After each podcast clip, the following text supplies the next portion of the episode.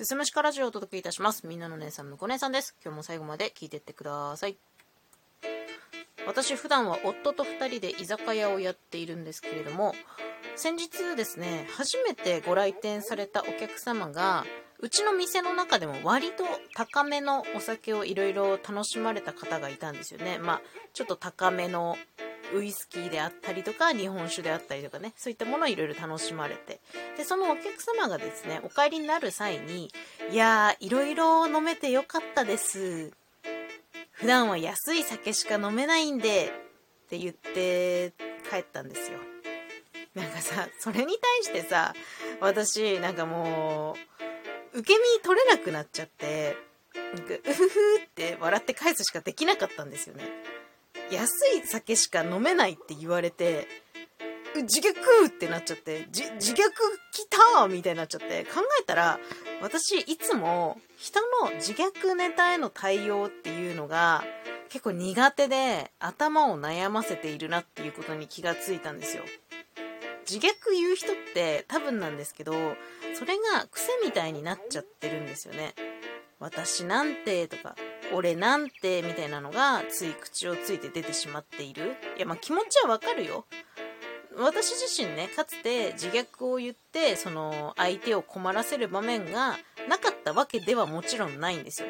でもさ、なんか楽しい話しててもさ、自虐挟み込むと、これ笑っていいやつなんかなってちょっと微妙な空気になったりしない？私が考えすぎなだけ？笑うべきなの？笑っていいの？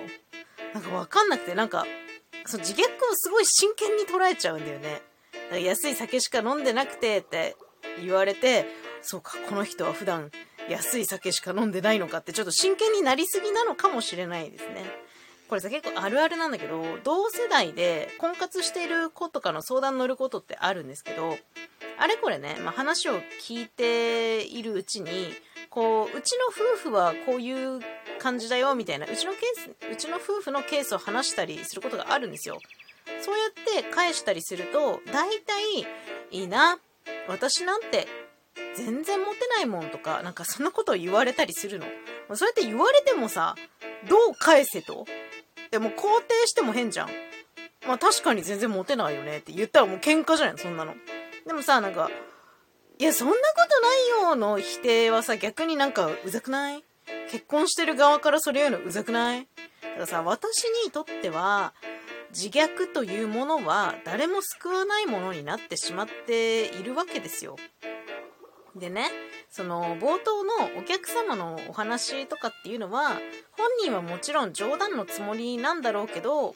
まあやっぱ私が考えすぎなのかな？なんかそれを笑ってしまうのって、失礼なんじゃないかなとか、こう、なんて返すのがいいのかなとかっていうことをぐるぐるぐるぐる考えちゃうので、正直、正直言わせてもらうと、もう自虐はやめてもろて。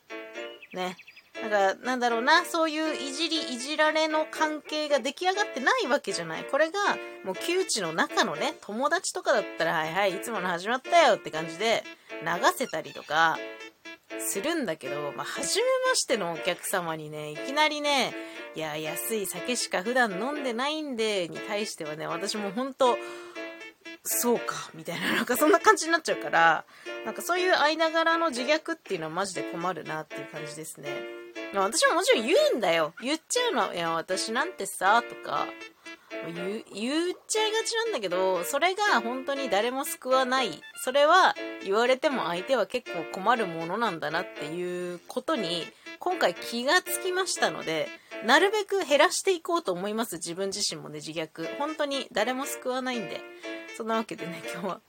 自虐誰も救わない件ということでお話しさせていただきました。最後まで聞いていただいてありがとうございます。また次回もよろしくお願いします。